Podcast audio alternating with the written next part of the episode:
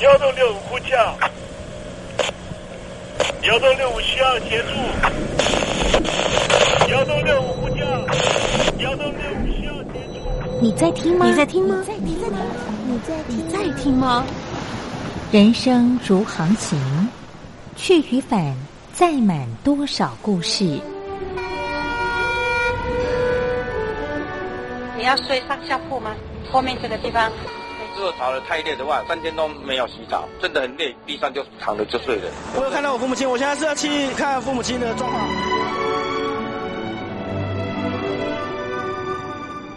聆听故事湾，让每个故事找到属于自己的码头。我到了那儿以后，我们就往妈妈家去。我一到那边，就感觉我妈妈已经她能够活活下来都不容易。我知道，他没他没跟我讲，我也不敢问，好好苦。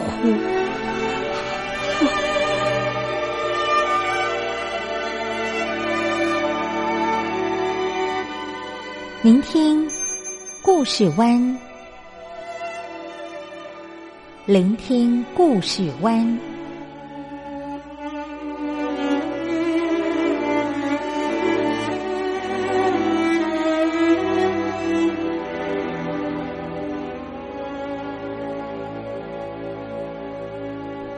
故事总有一个停泊的港湾。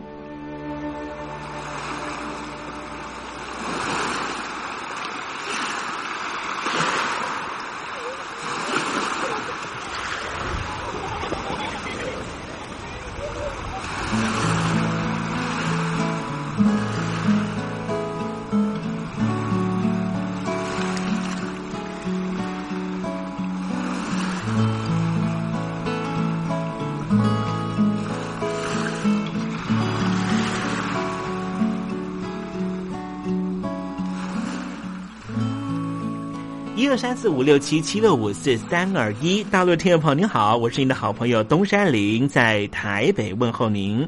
正在为您进行的栏目就是聆听故事湾，一二三四五六七七六五四三二一，全年无休，每天在空中为您服务。您在每天的凌晨三点十分，或是傍晚的六点十分，都可以在光华之声频道收听到这个栏目。聆听寰宇趋势，不用太多解释，因为聪明的你心中自有诠释。亲爱的听众朋友，我们的节目早晚各一次，听众朋友你可以选择最适宜的时间，和东山林共度这短暂的五十分钟的时光，就在光华之声的频道空中相见。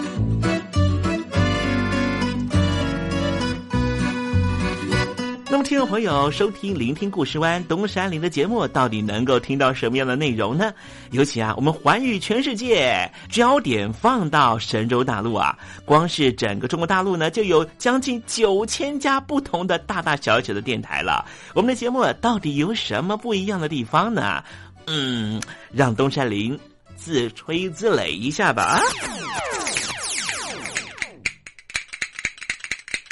宫中频道何其多，赵钱孙李挺能说。热点平地上直播，仔细听来差不多。直播室外领导多，你说他能怎么说？开场才说茶黑窝，碰上土狼不敢摸。主播低头翻翻稿，导播左右反复搓，想到孩子泪婆娑。好了好了，都别说，且听东山林怎么说。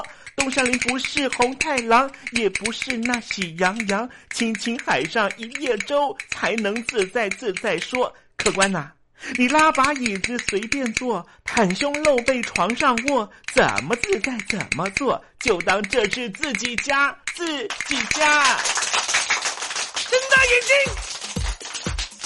，show time！Hello，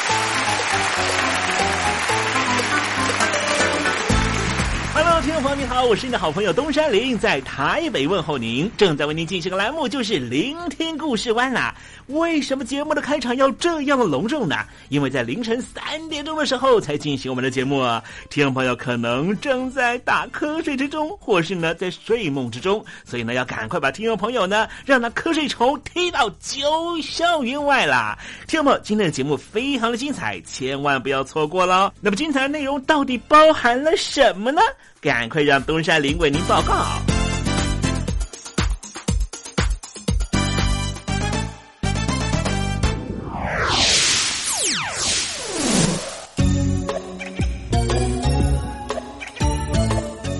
星期一，星期一，猴子穿新衣。这个月啊，在美国这个种族的冲突啊，真的非常非常的激烈啊。那么实际上呢，在整个所谓的文明现代化的过程里面啊，那些呢比较弱势的民族呢，确实受到了颇多的伤害啊，就是所谓的原住民的问题了啊。比方说呢，在台湾的原住民啊，也是呢受到了不少的迫害。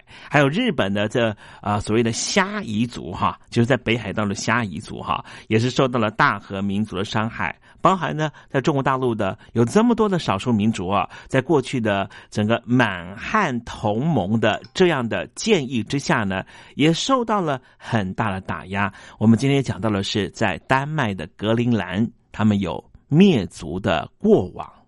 这也是让丹麦这个执政者呢不太愿意面对的历史。待会儿在时政你懂得的环节里面再跟听众朋友介绍啊。那么今天节目的下半阶段要为您进行的环节就是文学星空喽。我的看病经海外侨民最爱回台湾看病，在美国做一颗牙齿的根管治疗要六万新台币，回台湾做只要五千，如果有健保只收两百元。常言道，牙痛不是病，痛起来要人命。大陆网红王老 Q 有回牙痛想看牙，没想到王老 Q 住在浙江第二大城宁波，看个牙也得等上一整天。我是王老 Q，那么礼拜天呢，我有空。终于去了医院啊，把我的这个牙齿啊给补上了。我发现一个问题，就是我家这边啊，乃至市中心的一些医院啊，这个医疗资源还是非常紧缺的。我礼拜六就去挂号了，然后突然发现，哎，这个号挂不上，因为有个医生请产假了啊，所以导致人手更少了。礼拜六的话就没有人上班啊，只能礼拜天去。那礼拜天就礼拜天吧，行吧。还好我聪明啊，礼拜天啊预约了个号，早点把这个病看好了。医生上班了，我就噗噗噗过去了。好呀嘛，那家伙一看，这里边那个医生就就一个在工作啊，然后休息区的椅子啊，全部啪啦啪啦坐满了患者啊。哎，我寻思市中心那个医院啊，预约，于是我就去查了资料啊。根据数据统计啊，二零一八年中国每千人口医生数是二点五九个，但是德国、澳大利亚那些发达国家他们有四个，然后在农村里面会更少，仅为城市的百分之四十五。哎呦哎呦哎呦！宁波的人均 GDP 排名占全中国的第十三名，看病这么难，看看首善之都北京怎么样？大医院，这家病人啊，这简直他妈人山人海，这病人这么多啊，太吓人了，人山人海。那电梯都排班上不来，哎呀，我的天！哎呀，我的天！我的天哪！这医院这简直不像话！你看看等候就诊的人啊，庙会也没这么热闹啊，集会呀，什么游行也没这么多人。同志们、朋友们，千万别得病啊！得了病要了命啊！看看。河南有个孝顺的孙女带着爷爷上医院，明明只是被蚊子咬一下，医生还是硬开了三种药。医生给开的药三种，这俩是每个两盒，这一个软膏是一个。医生的诊断结果是眼睛水肿，是因为过敏。但是我爷爷又没有什么过敏的症状。如果是过敏的话，他不可能只在左眼的下面起一个包吧。哎呀，蚊子咬了一口，花了七十块钱。为什么乱开药？北京大学李林教授直指核心的说：“医院要创收，老百姓没病，开点药，小病当大病看，这一切都是为了钱。医院是要创收的，政府给特定的人群买单，所以大家都去啊，快大干快上的骗骗政府这笔钱。你一切医疗费用是医生决定的。现在医生要创收，小病给你大治，所以就整出很多检查呀，很多吃药都是浪费掉了。如果医生你国家给他一个体面的收入，他没必要折腾你干嘛呀？你没必要，你到医院去折腾干嘛呀？医生收入太低，那是因为四十年前邓小平主推的市场改革，政府削减了医院的补贴，医生被迫掉入这创收的陷阱里啊！北京中央不是说健康中国二零二零吗？领导人强调，人民健康是民族昌盛和国家富强的重要标志。怎么就一个新冠状肺炎病毒就击溃了医疗系统？自由记者陈秋实从武汉带来的第一手报道。大家好，我是陈秋实。如果你到医院，你明知道你就算到了医院，你也住不了院，你也做不了检测，那你还去医院干嘛？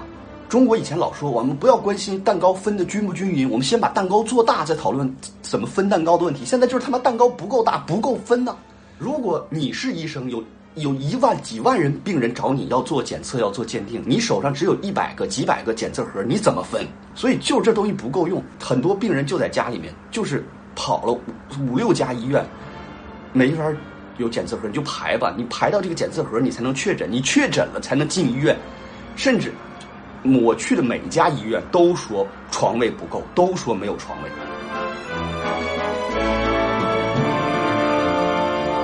这一次，我们暂时战胜了新冠状病毒。趁着下一场病毒还没有来之前，一起解决医疗问题吧。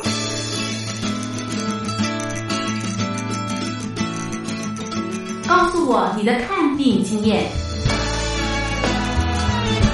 你信不信任医生的建议呢？买药和看病，你会先选哪一项？为什么有人不敢打疫苗？你相信家庭医生吗？来说说你理想的医病关系吧。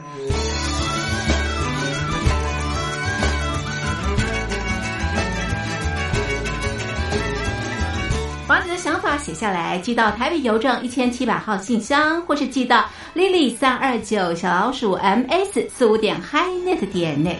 我们会抽出十份可以让你穿越屏障、吸取新知的知识接收器，让你充分感受到学海无涯、万分自由的喜悦。告诉我你的看病经验。现在，请习近平同志讲话。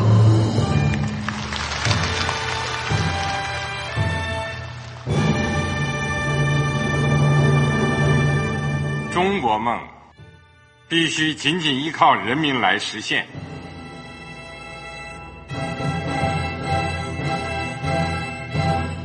好国民得关心家事、国事、天下事。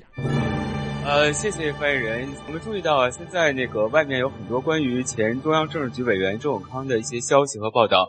我不知道发言人对这个事情有没有什么可以呃透露、可以披露的？国家对于公示啊，不是什么东西都要公示的。我只能回答成这样了，你懂的。那么作为天津市来说，每年要偿还的这个公路建设的贷款量有多大？哎，这个好国民这个偿还的得回避时政敏感议题。因为他这个这个事儿，我就不好再说太细。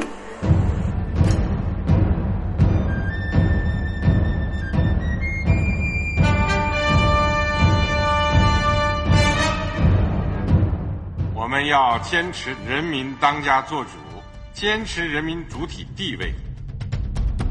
任何官方不宜说太细，期望您体谅的话题，尽在时政，你懂的。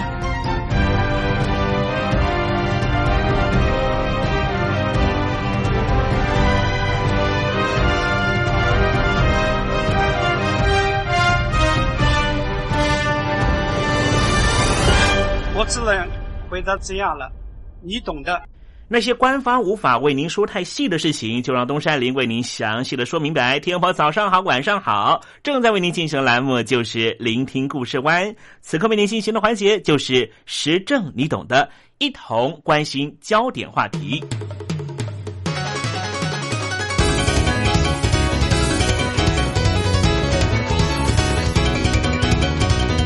人民政府在统治上都有一种特定的倾向，就是试图抹去殖民地原有的历史。日本的皇民运动，也就是日本化运动，当时在台湾就是试图要推行一系列的同化政策，希望让台湾，当然也希望让琉球、朝鲜和满洲这些地方的异族同化成为完全的日本人。这对于东京当局殖民主体来说，就是一种国族意识的塑造，或是说如何把这群异族全部化成生命共同体，就如同北京当局不能够让一九八九年血洗天安门的论述存在，必须要全力的抹除它。如果不这么做的话，不光是可能危及到政权合法的统治，更重要的是，原来希望让生命共同体的意识能够成功塑造。但是那段不堪的历史、不堪的过去，却可能使得生命共同体出现了裂缝。所以，北京当局采取铁腕措施抑制相关的论述。今天，东山林来谈一谈一段丹麦的哥本哈根政府也不愿意提起的一段统治伤痛。我们从他们的故事里面来看看。自己现在的执政当局是不是也同样经历这样的统治困难呢？在一九五零年代啊，曾经有一群住在格陵兰的因纽特孩童被带到丹麦进行一项社会实验。这项实验就是让这一群格陵兰的原住民的孩子以丹麦人为样板进行改革教育。超过六十年后的今天。这些当初被当作实验对象的因纽特人要求丹麦政府对这项实验造成的巨大伤害和影响进行道歉。格陵兰是丹麦的殖民地，原来这里的居民都是因纽特人。其中有一名参加这个计划的孩童，他说：“一九五一年那一天，那是一个美好的夏日。”突然之间，在家里头出现了两位穿着正式的丹麦绅士，就在家门口出现。他们随行中有一名随行的翻译，会讲因纽特话的。他和姐姐非常的好奇，探头出来看看他们到底在说什么。当他看到母亲跟这两位丹麦绅士讨论的时候，母亲要求他们待到外面去玩。这两位丹麦绅士问了他们的母亲，愿不愿意让孩子到丹麦接受教育、学习丹麦语，并且强调这对于孩子来说是大好的机会。他们的母亲连连反对了两次，但是这两位丹麦绅士提出了好几个理由，反复的希望说服他的母亲。主要的理由就是：您的丈夫刚刚过世，你一个人要带两个孩子，非常的辛苦。不光只是让孩子接受丹麦教育、学习丹麦话，成为更进步的人种，对于你现在的情况也是一种改善，不是吗？而且只去六个月的时间，去六个月就有机会能够得到更美好的未来。这一位原来住在格陵兰首都的努克的女孩海莲娜，就因为这样被送到丹麦去了。丹麦政府当时决定要采取一系列的政策，改善北极殖民地格陵兰人的生活条件。当地居民大多是以猎捕海豹为生，只有少数人会讲丹麦话。根据丹麦政府的指称，说格陵兰的殖民地肺结核的病患非常的多，因此。哥本哈根当局就决议，让这一块岛屿现代化的最佳方式就是创造出新的格陵兰人，所以广发电报询问当地的牧师和校长，是不是能够协助辨识出天资较好、年龄介于六岁到十岁的因纽特孩童。这个计划由慈善机构救助儿童会丹麦分支机构协助，将这一群孩童送到丹麦的寄养家庭。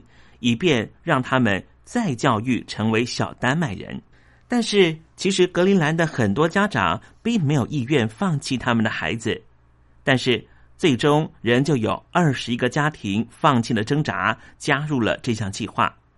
在一九五一年五月，一艘载着二十二名因纽特孩童的轮船被开到了丹麦，当这一群孩子抵达丹麦，被送往寄养家庭之前，他们首先被集中在一个被称为叫做夏令营的地方度过夏天。一位刚刚面对父亲过世的因纽特儿童海莲娜她说：“后来他发现，原来政府是把我们先隔离，因为这一座农场非常偏远，根本看不到其他的房屋。他们被隔离的原因是因为。”他们是一群来自于格陵兰的孩童，可能有传染病，像是肺结核的病菌。因此，这二十二名的因纽特儿童是被当成动物一般的先隔离进行检疫，确定完全干净之后，才被送到丹麦的市中心。海莲娜不断的想着：为什么我们要离开家乡？为什么我们要待在这里？她想念她的母亲。也忧伤着父亲的死亡，不能够理解为什么被送到离家很远的陌生地方。之后，这些因纽特尔孩童被送到丹麦各地的寄养家庭。一九五一年十二月，丹麦周刊甚至有两页的篇幅赞扬这一次的社会实验计划非常成功。其实，海莲娜不常和他的寄养父母对话。总是以摇头或点头取代，但是他很喜欢和教他编织的姐姐玩在一起。在夏令营的时候，海莲娜染了湿疹，所以被送往和医生家庭同住。为了治疗湿疹，他的手肘和脚跟都被涂上了黑色的药膏，并且被禁止进入客厅，以防他破坏家具。这项计划在当时被视为很有前瞻性。甚至连丹麦女王都参访了这一个夏令营。当海莲娜的湿疹状况趋缓，海莲娜被送到了另外一个家庭。一九五二年，其中十六名因纽特儿童被送回了格陵兰，剩下六个人透过了救助儿童会被丹麦家庭认养。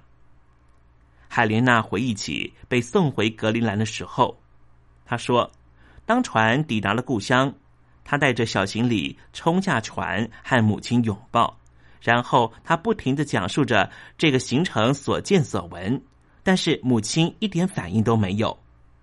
他带着疑惑看着母亲，母亲讲什么，他也完全不能理解，一个字都不懂。他当时觉得真是糟糕，我再也无法和母亲沟通了，因为我们讲的是不同的语言。另一个惊吓则是，当他还逗留在丹麦的时候，丹麦红十字会已经在他的故乡卢克设立了儿童之家，给这一些格陵兰的因纽特的儿童。为什么呢？因为丹麦政府认为，这些孩童经过丹麦家庭的富裕生活之后，不应该继续留在生活状况糟糕的原生家庭，在儿童之家。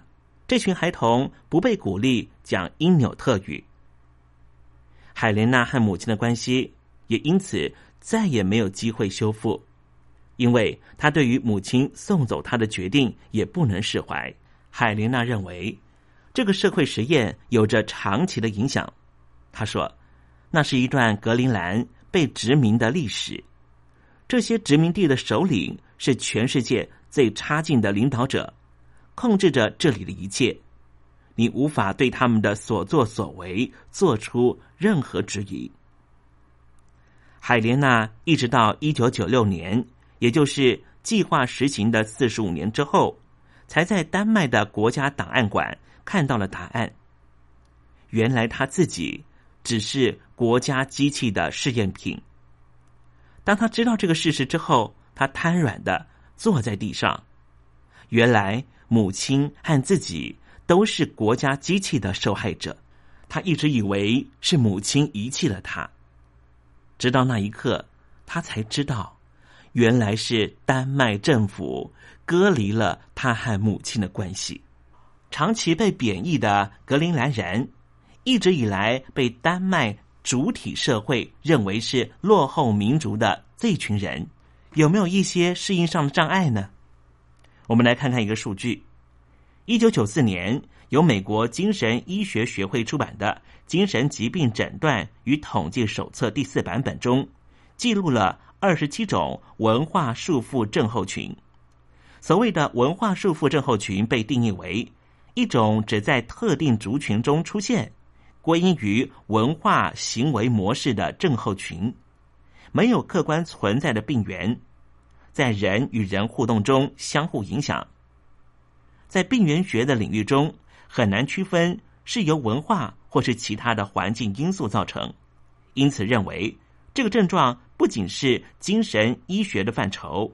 更有人类学、社会学的成分，它又被称为北极歇斯底里症候群，好发于北极圈的因纽特人，特别是女性身上。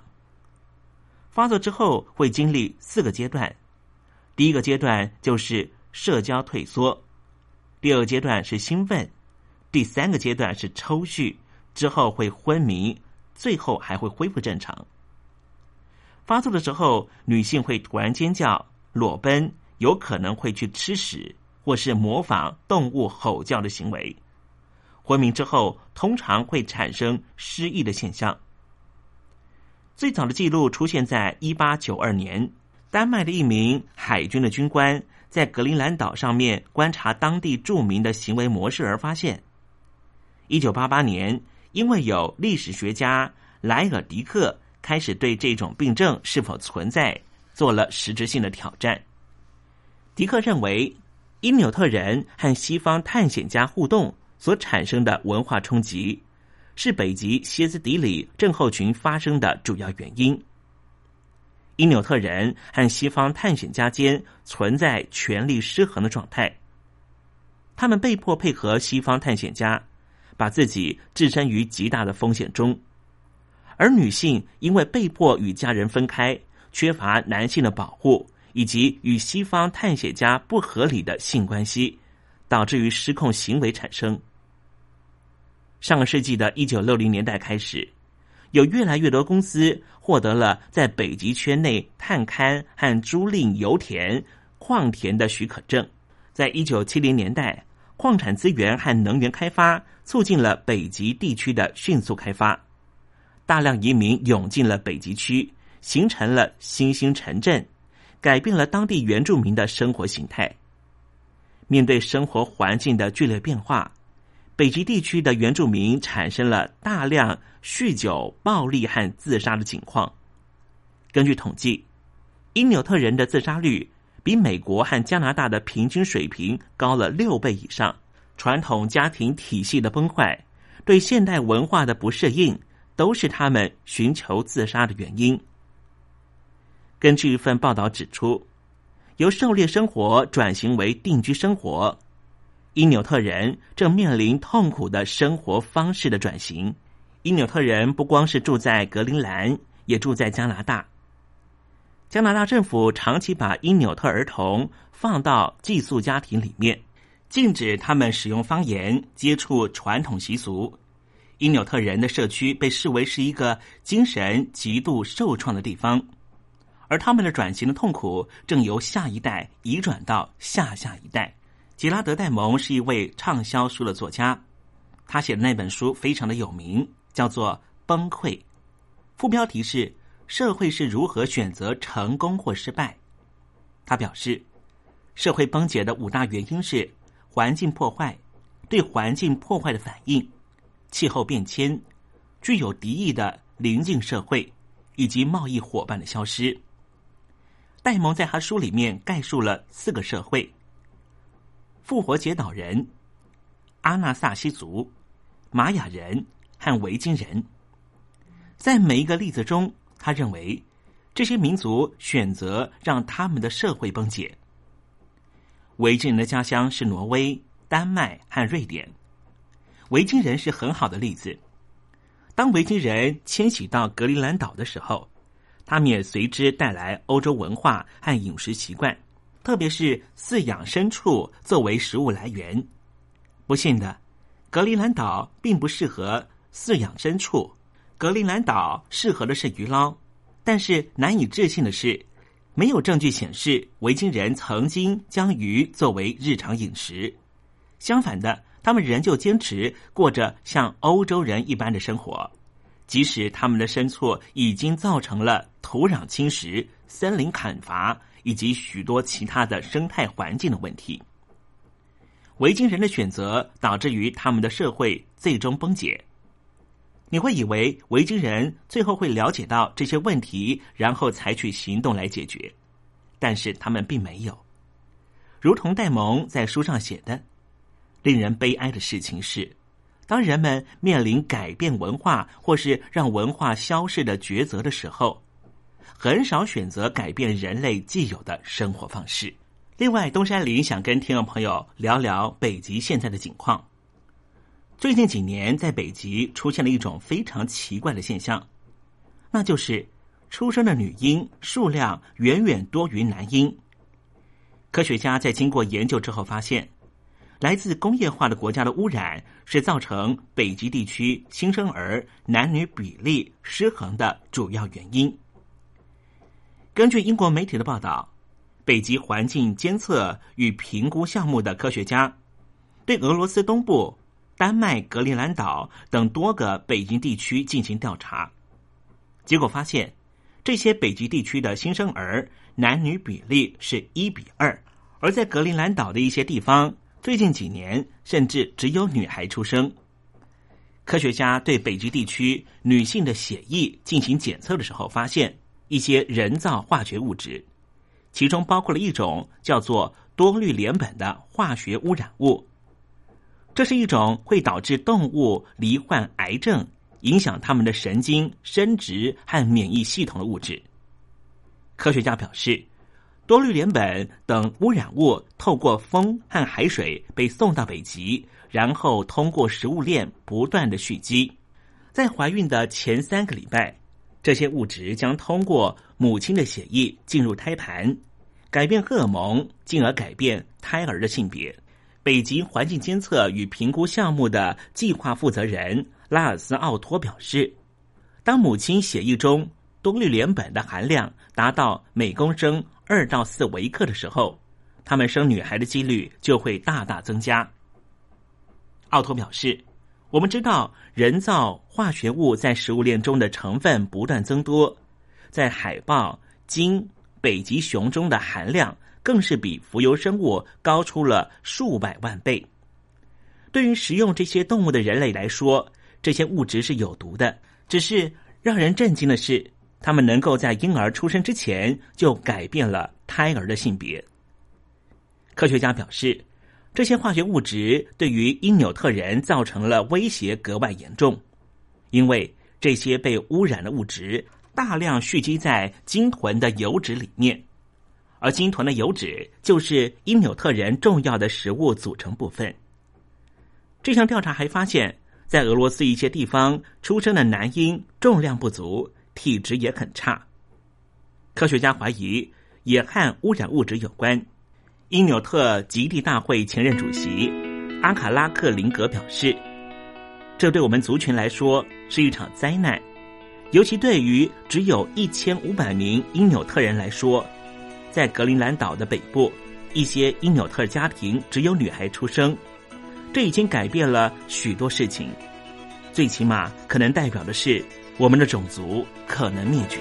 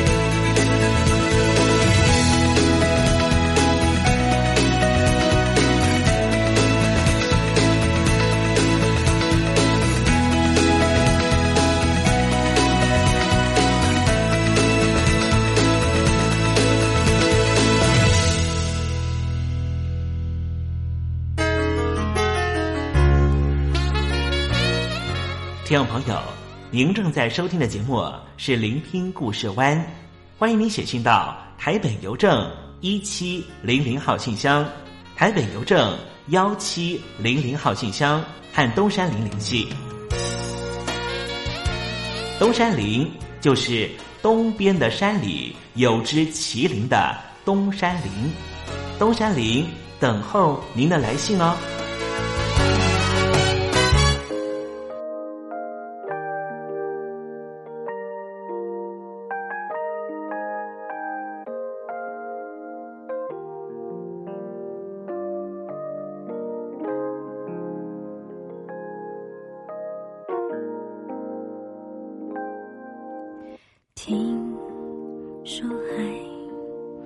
悄悄蔓延着，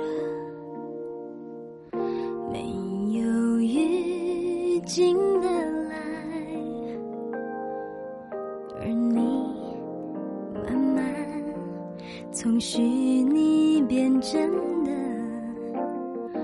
那么的神奇。当我微笑的来来呼吸。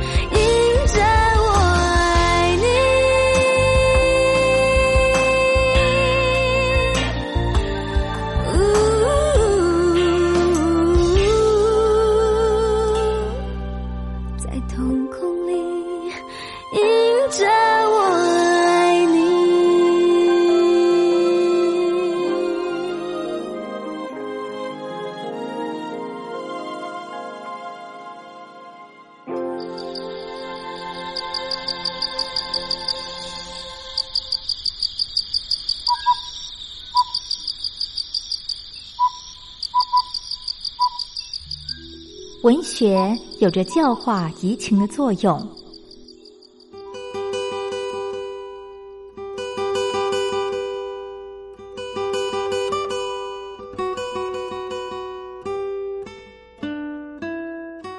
它开辟了你我的视野，转变我们的气质，陪伴我们度过生命中的每一段起伏跌宕。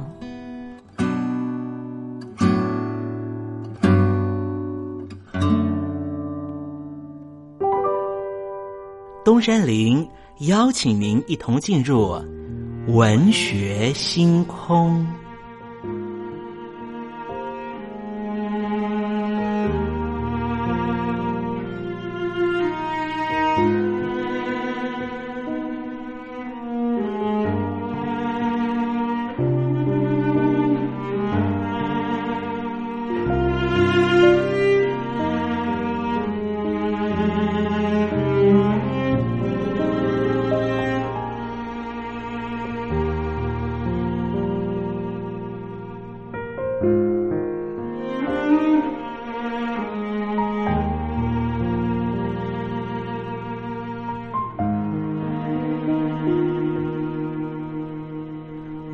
学星空。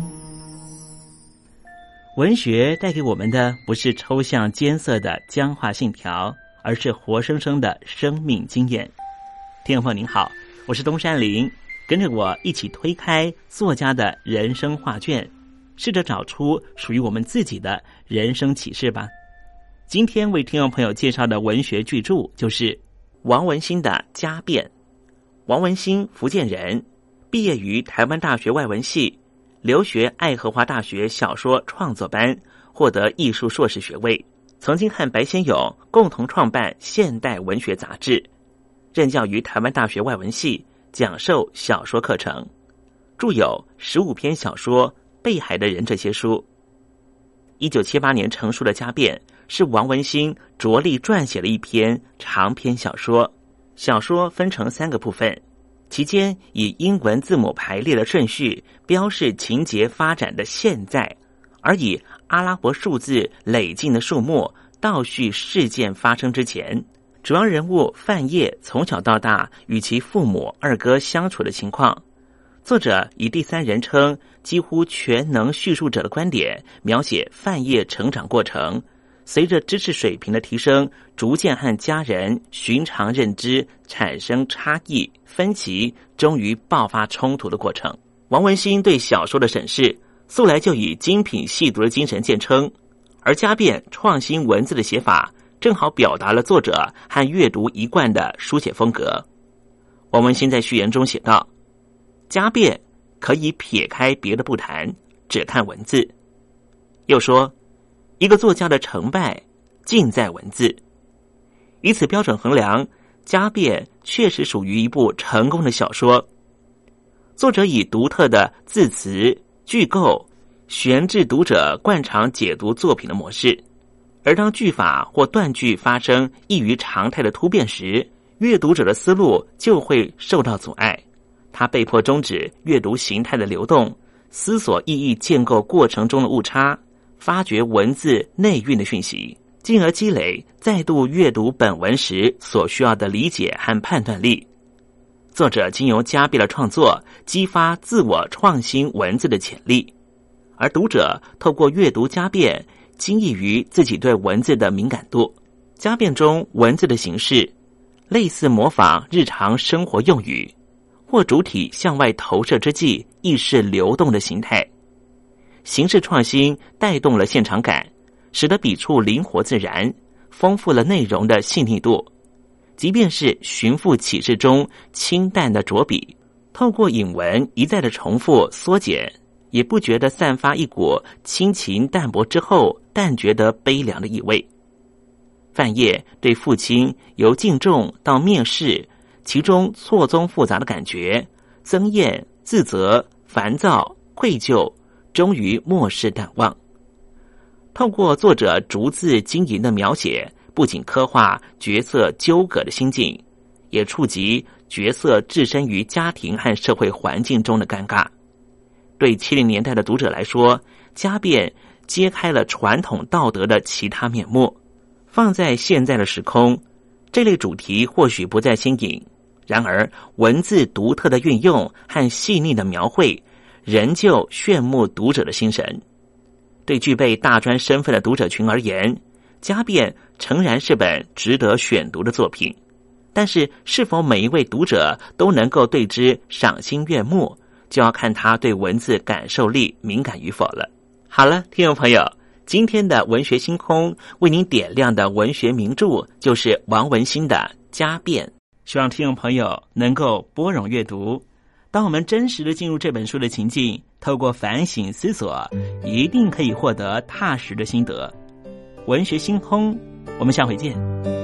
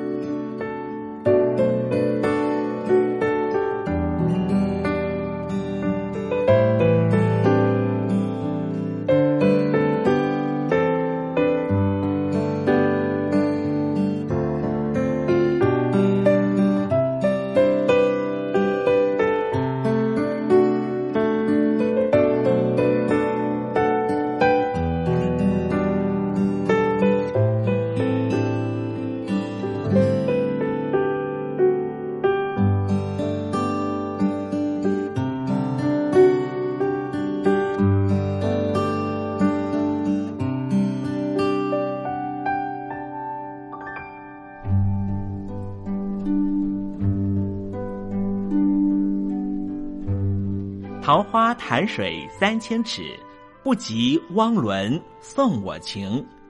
听众朋友，大诗人李白告老还乡，云游四海，从繁华的长安城到安徽乡间的桃花潭。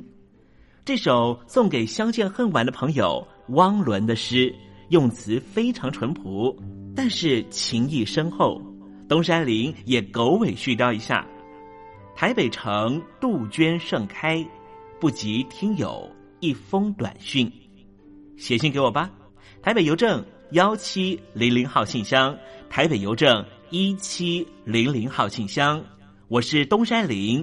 东边的山里有只麒麟的东山林，祝您一切安好，明天再会。